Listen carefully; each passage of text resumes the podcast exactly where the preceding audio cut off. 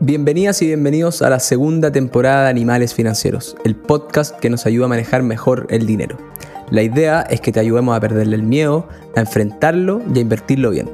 Somos Pablo Riemann y Francisco Verdugo, y si te gusta lo que estamos haciendo, puedes apoyarnos dándoles seguir al canal. Y si no te quieres perder ningún capítulo, puedes aprovechar de apretar la campanita. Este capítulo divide al mundo en dos, los que dicen que lo saben todo y los que humildemente creemos que eso es imposible. Después de muchos años tratando de proyectar escenarios y leyendo proyecciones de terceros, nos encontramos con una carta escrita por uno de los mejores inversionistas del mundo. Según Warren Buffett, es el primero que lee cuando le aparece en su correo. No te pierdas este capítulo en el que vas a definir de qué lado del mundo estás. Con esto comienza una nueva semana de Animales Financieros. Bienvenidos. Animales.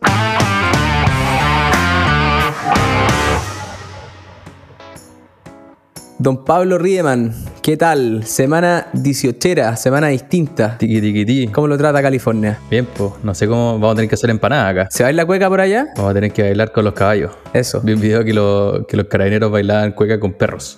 Así que quizás se puede hacer lo mismo con caballos. ¿Quién sabe? Hay muchos videos de gente bailando cueca hoy día. Eh, eh, es un fin de semana nostálgico. Yo creo que es de los duros de no estar en Santiago o en alguna parte de Chile. Sí, sí. eh, Santiago no es Chile, Francisco. Te recuerdo aquí la gente Es de que- provincia. Bueno, pero yo. Sí, sí, sí, está bien. Pero yo soy santiaguino. Tú defendís más a la gente de región. Está bien, hay que complementar. La diversificación. Oye, ¿y cómo, cómo vaya a combatir este fin de semana? ¿Cómo vaya a tratar de, de, de apaciguar esos ánimos 18 tan, tan propios de, de nuestro país? Todavía no logro encontrar pipeño, pero yo creo que me va a hacer una empanada seguro. Hacer un buen pinito. Em- Me gusta más la empanada frita. No sé si tú eres de empanada frita o empanada de horno. A mí me gustan más las de horno, 100%. Sí. ¿Con aceituna o sin aceituna? Mm, soy eh, muy mañoso a la aceituna, pero ahora me la, La, como. la odio, la odio con, con todo mi ser. Estoy más viejo. Siento que hace que toda la empanada que, que basada en aceituna, por- es horrible. Eso también divide al mundo, igual como lo que, lo que vamos a hablar en este capítulo. Eso, las divisiones. Vamos entonces, pues vamos de una al, al tema del día. Es, creo que algo muy interesante. Eh, hemos hablado de House of Dragon porque todos los domingos sale un capítulo, tal como cuando salía Game of Thrones. Se armaba esta comunidad todos los domingos viendo lo mismo. Y a nosotros nos pasa en el mundo de las inversiones algo similar, un poquito más perno quizás, pero una vez cada tres meses, o sea, una vez por trimestre, un inversionista muy famoso que se llama Howard Marks publica su memo.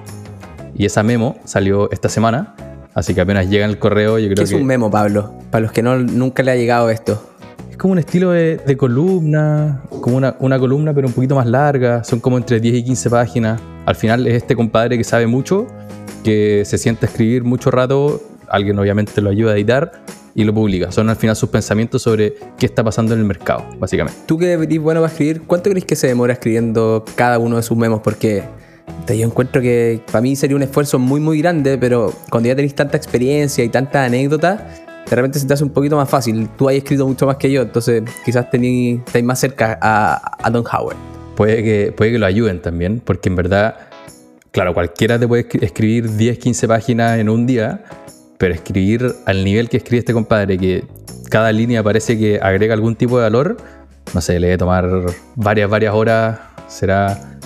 No creo que lo haga a última hora, yo creo que una persona disciplinada, pero sí, no sé, serán entre 5 y 10 horas escribiendo, yo creo Su buena cantidad. de una persona que lleva 50 años de, de experiencia. Como que no es que llegue, lea, lea por 10 horas y tiene el contenido, sino que lleva años estudiando esto y vive de esto.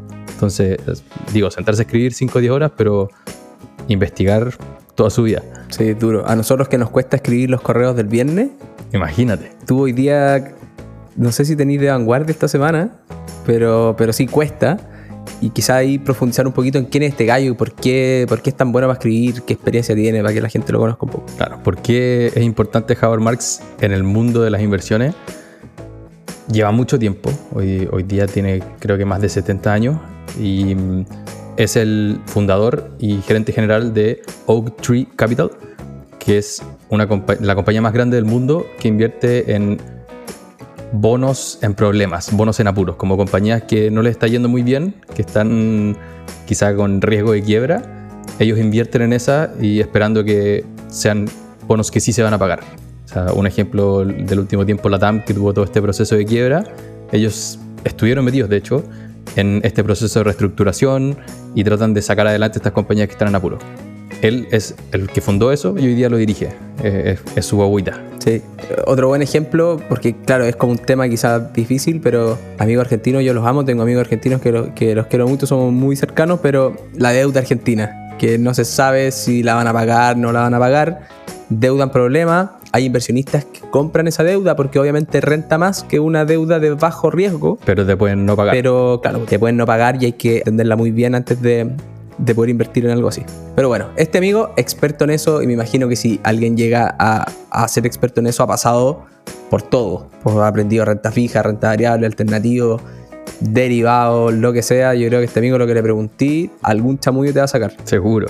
Bueno, y ya tanto tiempo haciéndolo, eh, su crecimiento compuesto lleva hartos años, al punto que hoy día está entre los 400 estadounidenses con más net worth, o sea, con más riqueza. Más ricos, no, no me gusta mucho decir esa palabra, pero con, con riqueza, eh, según Fortune. Entonces, es alguien que también tiene su, su, capital armado, sabe lo que está haciendo, lo ha hecho bien por mucho tiempo. Increíble la cantidad de plata que tiene esta gente. Yo, hemos hablado de este tema de, de, lo bueno, lo malo, la plata, y no quiero hacer juicios de valor, pero es impresionante cuánta plata pueden llegar a tener los hombres o mujeres más ricos del mundo. Pero bueno. Sigamos con, con el señor Marx. Y sigamos también con esto de las memos. Ya me preguntaste un poco qué son, que son estas 10, 15 páginas de él contando lo que está viendo, pero también surge la pregunta por qué lo hace. Y él cuenta en memos anteriores que lo hace principalmente para él aclararse la cabeza, y también eso yo lo leí en varias partes, que escribir no es solo para comunicar algo, sino que para uno saber si está entendiendo algo, la mejor forma que uno tiene es escribirlo. Entonces él lo empezó a hacer, el, no me acuerdo cuándo fue el, al principio, el 70, y lo mandó por años, lo mandaba esto cuatro veces al año, lo mandó por años y nunca nadie le respondió nada. Pero le gustaba tanto hacerlo que siguió y siguió y siguió y siguió. Y hoy día la comunidad financiera mundial respeta los memos de Marx como que es algo increíble. Entonces también es un ejemplo de, aunque nadie te diga nada y tú pensáis que tú, lo que estás haciendo está mal, sigue, sigue, sigue, sigue, sigue, porque solamente el hecho de hacerlo puede que te haga que lo hagas mejor y es cosa que la gente se demora en encontrarte también. La disciplina y como, como también nos han dicho algunos amigos de la, cadencia que hay que darle a esto de, hacer contenido. Nosotros también partimos, hacíamos capítulos, no, no nos decían muchas más cosas que, los comentarios de la gente de la oficina, oye, qué bueno, alguna, el, el amigo, el primo, y hoy día tenemos harta gente escuchándonos. Esperemos que de aquí a 10 años más lo hayan escuchado muchísima gente, no por ni ego, sino para que para que hayamos ayudado a mucha gente a aprender a manejar su plata. Así que la disciplina es la clave. La clave. Lo vamos a repetir mil y un veces en este podcast. Lo vamos a hablar mil y un veces en este podcast porque como nosotros nos declaramos del equipo del no lo sé y vamos a, vamos a explicar un poquito cuál es ese equipo, siempre andamos diciendo lo mismo. Disciplina, largo plazo, bola de nieve, interés compuesto y, y no, te, no, nos quedan muchas más cosas para pa decir, entonces tenemos que repetir las que, las que defendemos. No nos queda otra. Aunque sea fome. Me acuerdo haberle escuchado, no me acuerdo a quién, a quién fue, que decía que cuando uno escucha un podcast, puede que un capítulo, no sé, lo escuchaste trotando, cocinando, lo que sea, y no lo pescaste mucho, pero después escuché el siguiente, y el siguiente, y el siguiente, y cuando ya hay muchos capítulos de la misma persona, empezáis a entender cuáles son los principios que te está tratando de comunicar. Y yo creo que eso es lo que nosotros tratamos de hacer y lo repetimos muchas veces por si se te pasó la primera vez, la disciplina. Puta, la disciplina es muy importante. Eh, como ejemplos de disciplina. Y a medida que vayamos avanzando, como estamos comunicando lo mismo, espero que vayamos transmitiendo esto, nuestros valores al final en, en, este mundo de las inversiones. Sí, y al final esta, como esta receta que tenemos nosotros que eh, es simple pero no fácil, pero que si uno sigue cuatro o cinco conceptos básicos de esto, va a ser un buen inversionista eh, y, el, y, el, tiempo nos va a dar la razón. Pero, pero no, es tan, no, es, no esta cuestión no es rocket science. Pero nada, pues aquí estamos tratando de eh, inculcar estos valores como si los animales fueran nuestros, nuestros hijos. Pero si nosotros somos animales también. Somos parte de. Es verdad. Oye, pero vamos con todo al, al memo de por qué estamos haciendo esto. El memo de Howard Marks, la que lanzó esta semana. Es un temazo, creo. No sé a ti qué te pareció, pues quizá podéis contar de qué se trata, cuál es el gran tema del memo. Sí, voy a partir con una historia que la mandé en el correo del viernes pasado de DBA. Llevaba como un año trabajando y estábamos en, en el Hotel W, en una fiesta de una de las corredoras de bolsa grandes que a fin de año organizan estas fiestas y invitan a mucha gente. Muy entretenida, se, se come muy rico y se, se toma muy bien. Y mm, estábamos en la conversa, ya un par de piscolas, qué sé yo, y la gente empieza a soltar la lengua. Y llega un compadre, muy simpático, no me acuerdo, no me acuerdo quién era, así que tampoco podría decirlo. Y me dice, oye, no, pero si ganar la Lipsa es votado, sí. Así es todo un par de cositas y le vaya a ganar todos los años. Y yo quedé así como, ¿de qué me estoy perdiendo? O sea, ¿cómo este gallo puede ganar la Lipsa todo el tiempo? Y yo estoy ahí con mi Bloomberg tratando de hacer cosas, benchmarking, algo análisis, y encuentro que es imposible. Y, y leyendo este memo fue, bueno, este gallo sentía que podía hacer proyecciones, que además esas proyecciones podía ocuparlas para ganar plata, para ganarle al mercado, y hoy día si, lo, si me lo encontrase, tendría que, eh, no le podría decir porque no me acuerdo quién es, pero le diría, oye, ¿sabes qué? Me mentiste, porque estoy seguro que no se le puede ganar a Lipsa consistentemente. Y el capítulo este se trata de lo difícil que es hacer proyecciones. Nosotros trabajamos en este mundo ven- los dos venimos desde, desde el análisis de acciones y es parte de lo que hemos tratado de hacer pero- y nos hemos dado cuenta en carne propia de, de lo, lo difícil que es. Claro, aparte de hecho la, una de las citas de creo que la primera página que dice, no me acuerdo de quién era, pero hay dos tipos de personas, los que no saben y los que no saben que no saben, que al final es, un poco eso, el compadre que te decía que le iba a ganar a Lipsa, quizá le ganó uno o dos años, pero el año tres cambió un poco el ambiente y probablemente lo que estaba haciendo no le funcionó. John Kenneth Galbraith. Ahí lo había, me lo había anotado porque sabía que iba a salir el, la cita y, y estaba muy buena y teníamos que dársela al amigo, no podíamos decir que la habíamos inventado nosotros. Sí, no es nuestra. No, grande John, nuestros como, respetos. como, como gran, como gran parte de las cosas que hablamos en este, en este podcast. Obviamente, como gran parte de lo que hace el ser humano, copiar y cambiar un poquito. Estamos aprendiendo y lo procesamos y en base un poquito a la experiencia tratamos de ir simplificándolo. Pero claro, o sea, al final el mundo económico y ahí también se mete el mundo financiero están tratando de analizar qué va a pasar hacia adelante. Y uno ve a los economistas en la tele o en el diario, etcétera, y todos dicen, no, el, el PIB va a crecer tanto, la inflación va a llegar a tanto y se va a empezar a desacelerar y la Fed va a subir la tasa hasta tal punto y el Banco Central chileno va a hacer esto y esto otro. Y mm, cuando lleváis tiempo trabajando en esto, te dais cuenta que no las chuntas nunca. Y te dais cuenta, obviamente, que no es por porque, porque sean malos profesionales, son tremendos profesionales, gente muy capacitada, pero llegáis a- al, al punto en que te das cuenta que proyectar con tantas variables distintas pasando en el mundo de lo que está pasando con la guerra, los commodities, y súmale 100 mil millones de cosas más, poner todo eso en tu cabeza o incluso en un modelo financiero y correlacionarlas es prácticamente imposible. Entonces, eh, no sé cómo lo has vivido tú, cómo, qué te pasó cuando quizás hacías tus modelos financieros, pero fue parte de lo que a mí como que me, me- me- me hizo dudar cuando era analista. Parte, de hecho, el, el memo diciendo, cuando uno quiere hacer una proyección, tiene que fijarse en dos grandes cosas primero. En el modelo, que al final la de- definición de un modelo es, tú quieres representar la realidad, pero es muy difícil representar la realidad, entonces vas simplificando ciertas cosas para poder hacerlo. Y en esas simplificaciones es donde, obviamente, dejáis de representar la realidad, pero lo puedes hacer. Y el- ese es como el, el primer gran concepto de el modelo nunca va a ser igual a la vida real, pero es lo mejor que tenemos.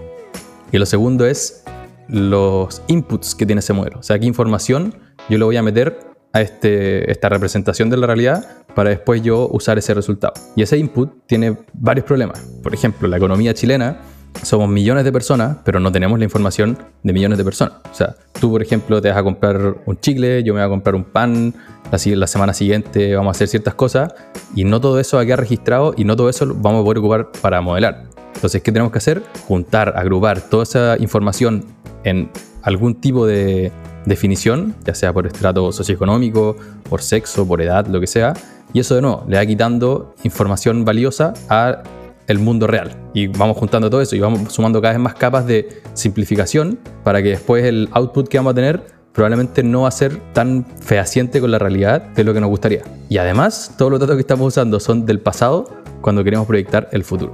Es muy interesante cómo lo, cómo lo pusiste, porque mm, parte del mundo real de lo que está pasando en la calle con la gente comprándose chicle o comprando aceite o lo que sea.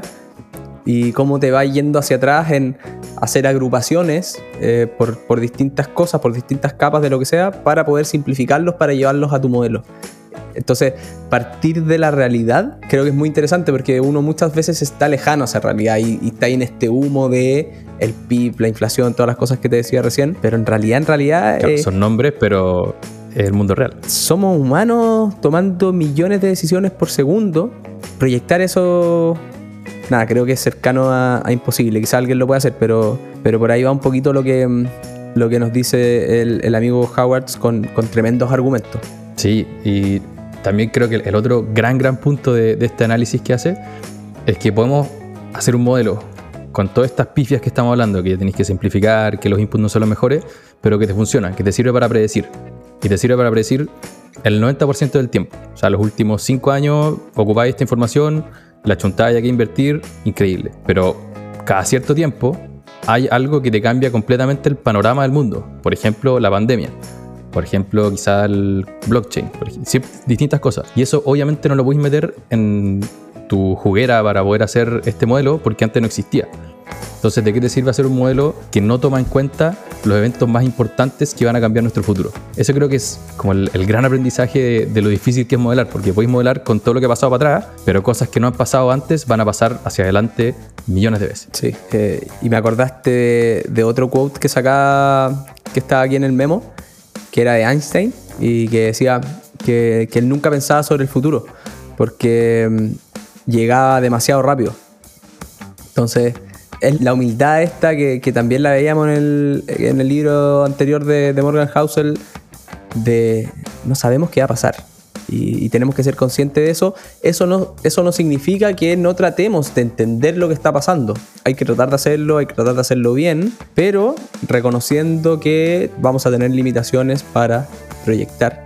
Y ahí la segunda pata, que, que también a mí me, me- lo, encuentro, lo encuentro genial, de una parte es proyectar y otra parte es cómo esas proyecciones te van a ayudar a ganar más plata o ganarle al mercado o lo que sea. Que sean útiles. Exacto, que sean útiles. Ya la primera mitad es difícil, la segunda mitad lo complejiza eh, todavía más y, mm, y al final todo lo que estamos hablando de estas- de estas proyecciones es la primera parte, o sea, el primer 50% de lo difícil que es hacerlo, pero después viene la otra, la segunda mitad, que es, ok, ¿cómo ocupo esto y para ganar plata, para ganarle al mercado, para, para hacer algo adicional, para que me ayude a tomar buenas decisiones? Claro, que sea útil para algo lo que estamos, por algo lo estamos haciendo. Exacto, que sea útil. Y yo creo que tú también lo habías escuchado, pero desde hace un tiempo empezó a, a- a- a darse esto en la prensa, en distintos lados, de un término que era good news is bad news.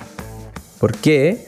Porque salían buenas noticias económicas, pero el mercado las tomaba como malas porque eh, los bancos centrales se iban a poner más restrictivos y eso le iba a pegar mal a las tasas y por eso eh, los mercados se venían hacia abajo. Entonces, además tenemos que La interpretación. interpretar si este dato le va a pegar bien o mal al mercado, eh, dependiendo el sentimiento del mercado ese día. Entonces, y ahí es cuando decís, ¿sabéis qué? Me entrego. No, yo no soy capaz de hacer esto. Estoy totalmente de acuerdo. Esa segunda capa creo que lo hace. Ya, si el oro era difícil, esto es prácticamente imposible. Proyectar, que tu proyección esté acertada y que esa proyección, el resto de la gente, que el mercado, la tome para el mismo lado del que tú estabas pensando. Durísimo. Que es muy complejo el sistema, entonces yo creo que eso es lo que al final no nos permite hacer mucho. Y eso nos lleva, yo creo, a lo que queríamos hablar en un principio de estos dos tipos de gente que creen que se las saben todas, tu amigo que, que le gana a Lipsa, versus, el, y esto lo denomina Marx como el equipo del yo sé, versus lo que yo creo que nosotros dos participamos, que es el equipo del no sé. Lamentablemente quizás, pero lo reconocemos al menos. No, y lamentablemente porque fome nuestro mensaje y, y él dice como de- tu familia después de cierto tiempo te deja de preguntar y me sentí muy identificado porque antes me preguntaban, oye, ¿qué va a pasar con el dólar? Oye, ¿es momento de invertir o, o saco la plata? Oye, ¿a, a cuál fondo invierto? Yo siempre les decía, no sé, eh, mantén tu, tu inversión como está, tu diversificación, invierte todos los meses y eso es todo, ¿cachai? Ese es todo el juego. Ese es todo el juego. Ya nos va a mirar a la sección de las reglas del juego. Nos queda, nos queda un poquito acá, pero, pero esto es tan así y, hemos tratado de mostrárselo a la gente de distintas maneras que eh, hicimos un juego, eh, ¿te acordáis que lo empezamos a hacer, el año pasado? Que se llama Predic- Predicciones. Partimos predicciones 2021, predicciones ahora 2022. Cada mes es una pregunta y la gente las tiene que responder un buen tiempo antes. Y la pregunta para, para ahora, para el cierre de agosto, que la gente, la mayoría la respondió en enero, preguntábamos, bueno, ¿cuánto va a estar el Bitcoin? La criptomoneda más seguida por todos los especuladores o inversionistas o como quieran llamarse. Y el promedio de las personas decía que iba a estar en 48 mil. Obvio, en enero estaba en precios Estaba por ahí. bien altos y todos, bueno, ya irá a estar por ahí, quizás un poquito más altos, muchos, y habían algunos que quizás no están tan positivos. Y la realidad es que el valor fue 20 mil. Con pequeños ejemplos, este juego lo hacemos a propósito para poder de- decir a la gente, mira lo difícil que es proyectar, lo complejo que es, pues, incluso mirando a periodos, no sé, tres meses, seis meses adelante, preguntamos por el tipo de cambio, no le chuntó casi nadie tampoco. Entonces, nada, al final ustedes tienen que decidir de qué lado están. Eso va a tener consecuencias financieras porque van a invertir de distintas maneras dependiendo del lado que crean que están. Y está en cada uno definirse y, y tomar decisiones. Así que ojalá que la mayoría eh, se venga a nuestro equipo. Y volviendo al, al predicciones, que me acuerdo que salió de una discusión que tuvimos y ya hagamos, hagamos el concurso, hagamos que la gente participe. En parte inspirado por un libro de Philip Tetlock, creo que se llama el Super Forecasters, que hacen esto, lo, lo siguen haciendo, preguntan de todo, cosas macroeconómicas, cosas políticas, a casi cualquiera que pueda participar, y lo lle- llevan haciendo muchos años. Y lo que descubrieron, eh, hicieron estudios, papers muy serios, es que la mayoría de las personas, no sé, será un 80, 90%, no tiene la capacidad de predecir mejor que el, el típico ejemplo que le sacan de ese libro es a un mono tirando dardos a lo que va a pasar, que es básicamente decir a la chunte. Pero lo otro destacado es que hay un, ese 10% de las personas que sí son capaces de predecir un poquito mejor. Y de eso se trata el libro, de qué caracteriza a estos super forecasters. Y hay un par de ejemplos, como estas personas son gente que sus creencias no las tienen muy fijas.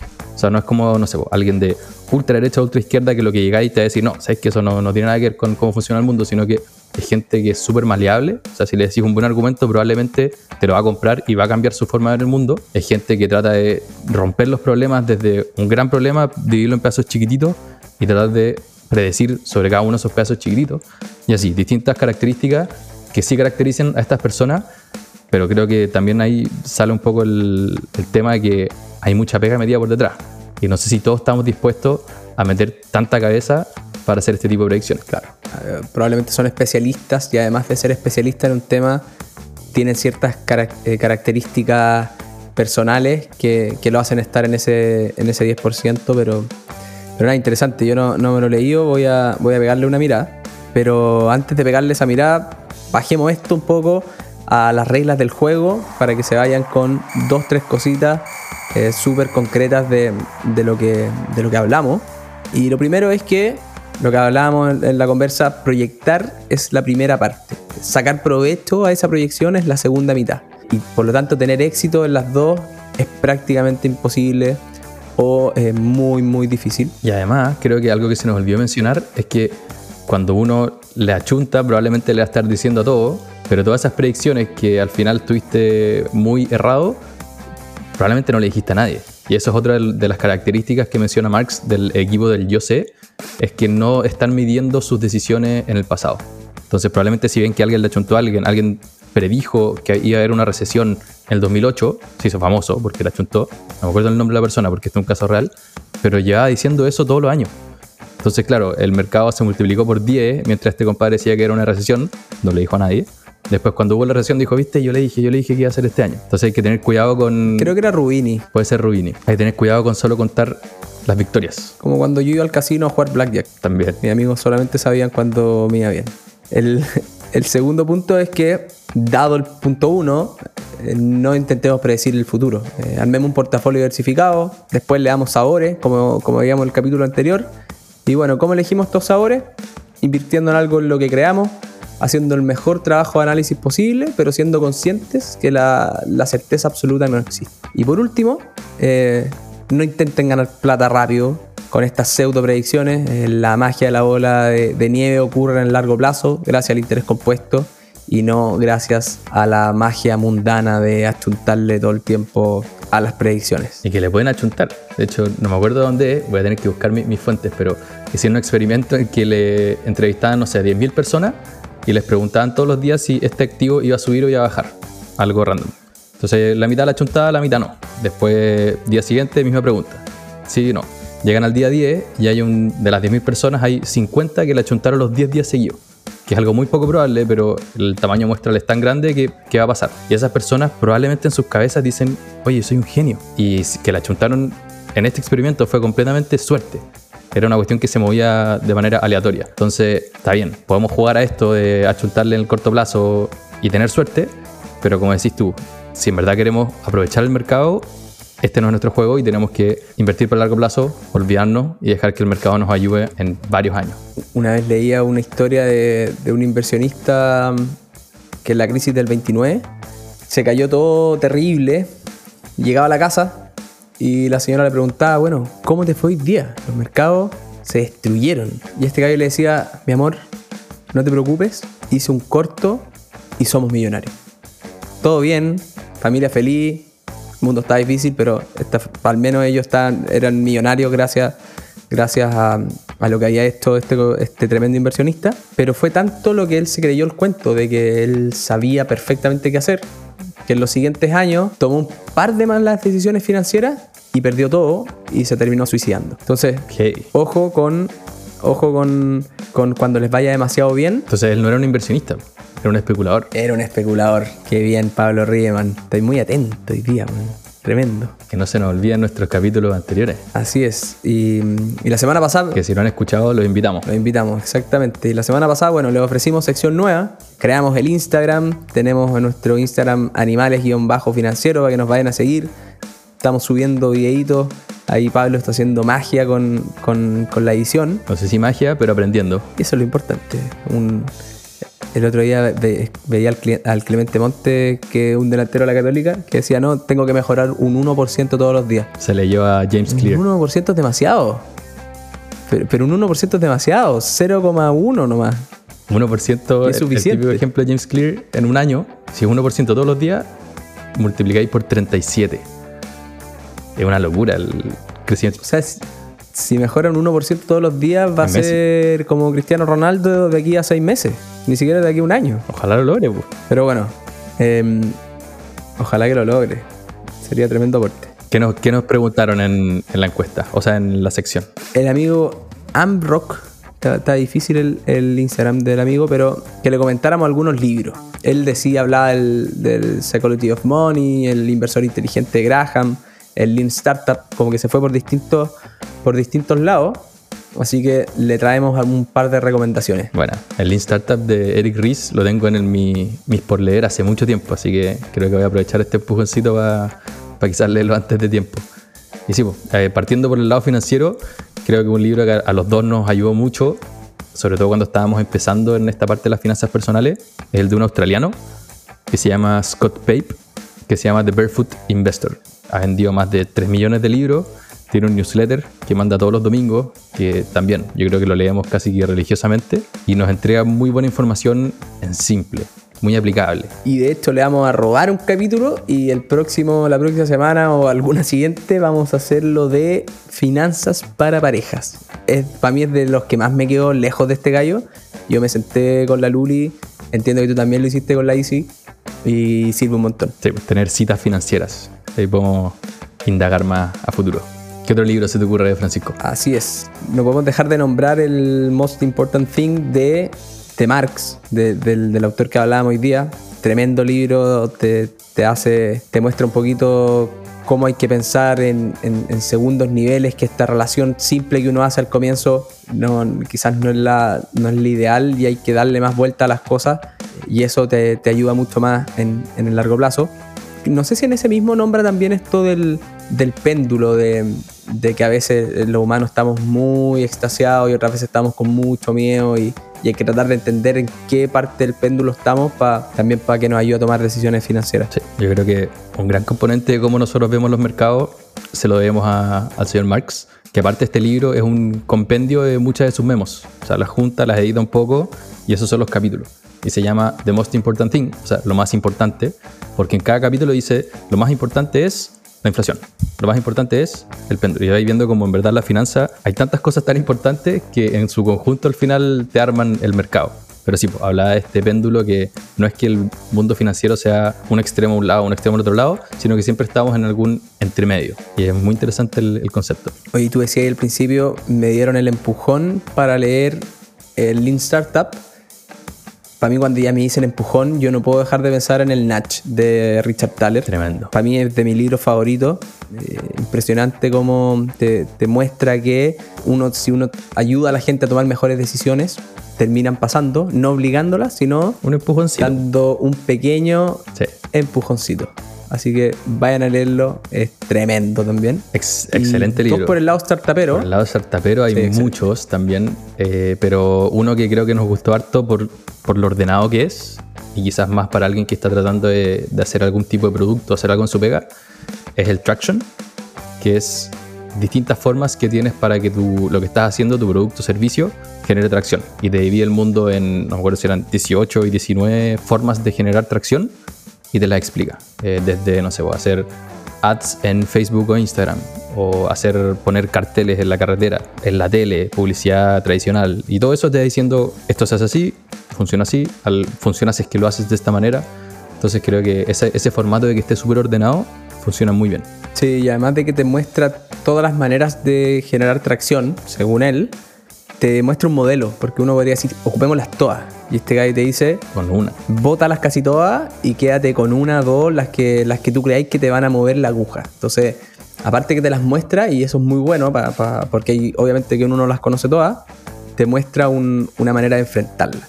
Ahí ese me lo mm, voy a mandarle un abrazo a, a mi amigo Pablo Inocenti que me lo, me lo había recomendado hace mucho tiempo y yo no lo había dado bola y cuando me lo leí me arrepentí de no haberme lo leído antes. Pasa, pasa con eso, pero es bueno porque hay que ir aprendiendo siempre y sentirse que uno la está cagando antes. Así es.